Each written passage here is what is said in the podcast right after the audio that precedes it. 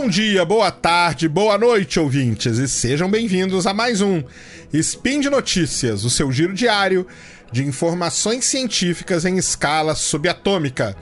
Hoje, dia 1, Coronian, do calendário Decatrian, ou 27 de fevereiro de 2018, do calendário Gregoriano, vamos falar sobre astronomia e uma edição especial aqui do Spin de Notícias Astronômicos. Vamos falar só sobre descobertas recentes de exoplanetas. Eu falo exoplanetas, vocês vão me criticar, porque o jeito correto de falar é exoplanetas, pelo menos da língua portuguesa, mas eu falo exoplanetas mesmo, pode criticar, porque a crítica é livre. Speed Notícias.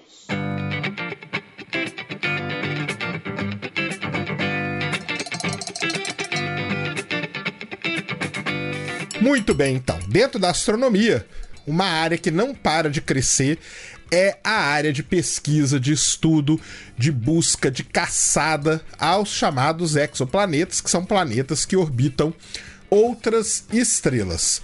Eu sempre falo, seja lá no Space Today, no meu canal, no meu blog, seja em outros em outros meios aí de comunicação que a gente participa, é praticamente impossível hoje acompanhar as descobertas, pois toda semana muitos exoplanetas são anunciados, talvez até diariamente eles são anunciados. E isso é muito importante porque é só com a descoberta desses exoplanetas e dessa quantidade de exoplanetas que nós vamos ter um negócio muito importante. Nós vamos ter uma amostragem muito grande, nós vamos ter uma estatística suficiente para que a gente possa entender como que, um, como que um sistema planetário se forma, como que eles estão distribuídos, como que eles evoluem e até entender o nosso próprio sistema planetário.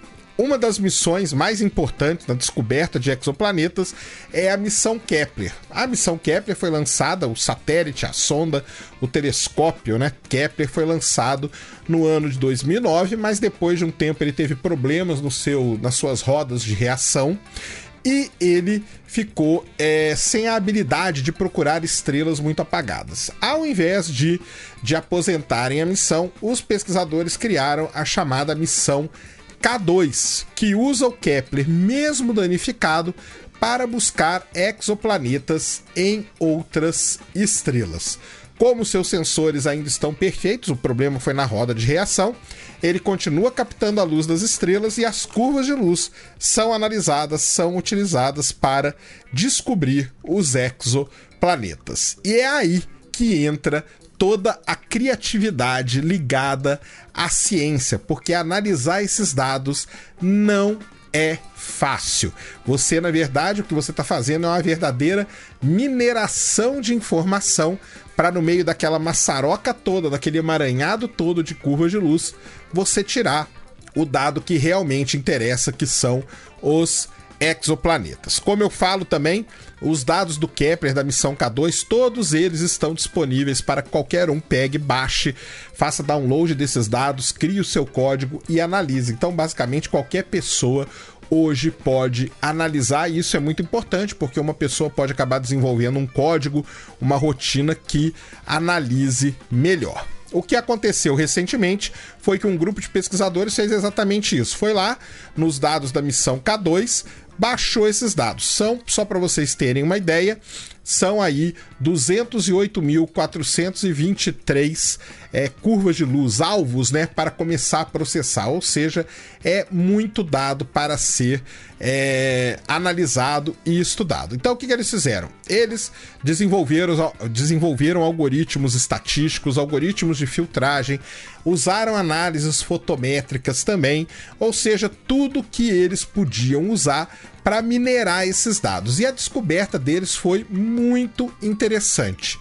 Numa primeira varredura, isso aí que eles, que eles apresentaram agora foi só é o como que a gente diz, os resultados preliminares. Nessa primeira varredura, eles descobriram 275 candidatos a exoplanetas. Desses 275, 149 foram validados como novos exoplanetas. E dos 149, 95 são descobertas inéditas. esse número pode, ser, pode até parecer pequeno, perto dos 3.700 exoplanetas que já foram que já foram descobertos, sendo que a maioria deles foi descoberto pelo Kepler, mas não é. Porque esse número que eu falei para vocês, esses números que eu falei para vocês, eles aumentam em 50% o número de exoplanetas validados pela missão K2, ou seja, um telescópio que estava praticamente aposentado, praticamente desacreditado, a missão dele foi recuperada e ele continua descobrindo muitos exoplanetas.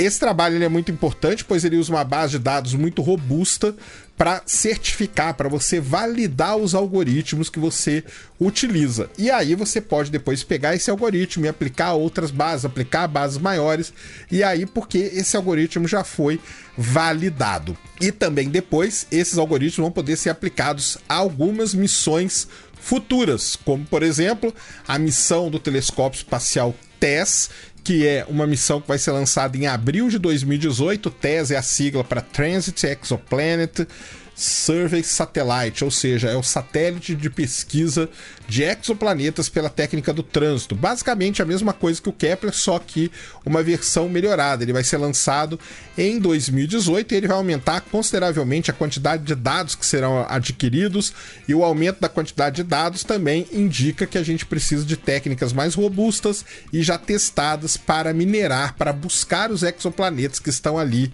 escondidos.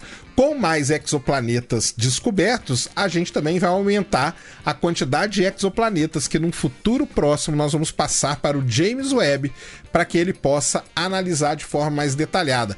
O James Webb não vai ser um descobridor de exoplanetas, mas ele vai pegar exoplanetas interessantes e vai analisar eles de forma mais profunda, tentando descobrir uma atmosfera, tentando descobrir marcadores, ou seja, tudo isso que é preciso para você caracterizar os exoplanetas. Além disso, um exoplaneta em especial descoberto por esse trabalho orbita, né, de, de, todos esses aí que foram descobertos, desses 95, um deles chamou muita atenção porque ele orbita uma estrela muito brilhante. Na verdade, foi o exoplaneta encontrado ao redor da estrela mais brilhante até agora, se a gente considerar as missões Kepler e a missão K2. Por que, que isso é importante? Porque ao redor de uma estrela muito brilhante já é muito difícil você descobrir um exoplaneta. Ou seja, tem coisa muito interessante aí para ser ainda descoberta, para ser analisada, e a nossa busca pela famosa, pela chamada Terra 2.0 vem aumentando e quanto mais a gente descobrir, mais perto nós vamos chegar dessa descoberta que o pessoal tanto quer, né? Os astrônomos e todos nós queremos descobrir. Então essa era uma primeira notícia que eu queria falar sobre a, essa grande descoberta aí usando técnicas a, avançadas de processamento de dados em cima da quantidade enorme de dados disponíveis pela missão K2.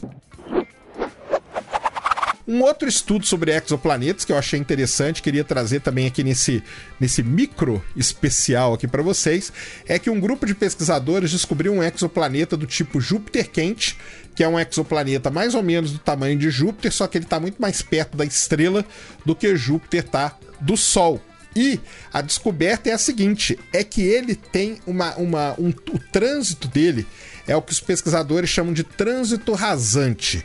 O trânsito rasante significa que só uma parte do disco do planeta cruza a estrela, enquanto a outra parte do disco está fora da estrela. Isso aí é muito interessante. Num primeiro momento, você deve pensar: nossa, que porcaria, né?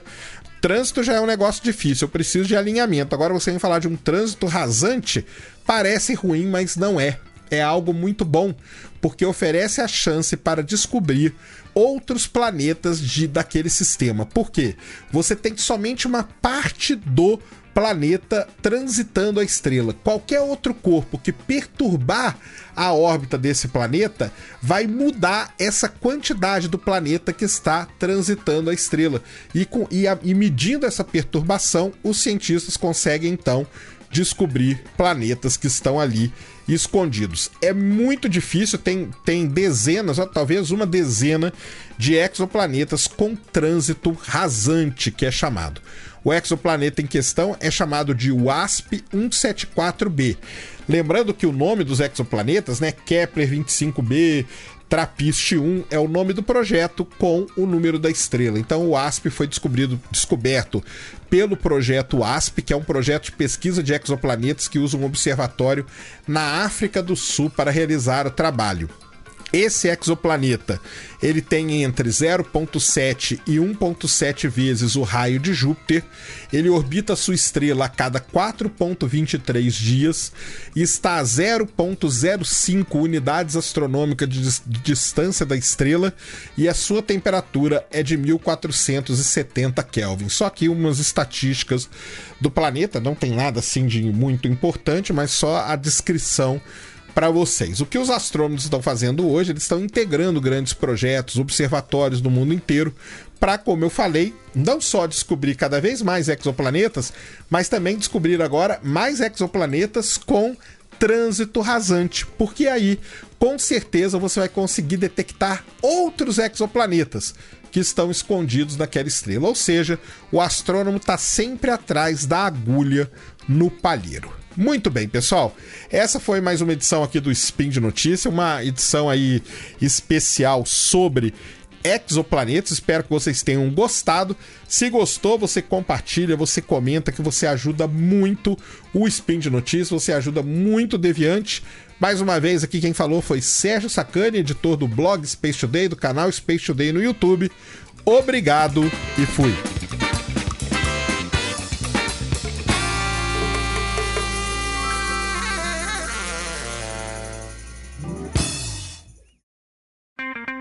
Edição por Felipe Reis.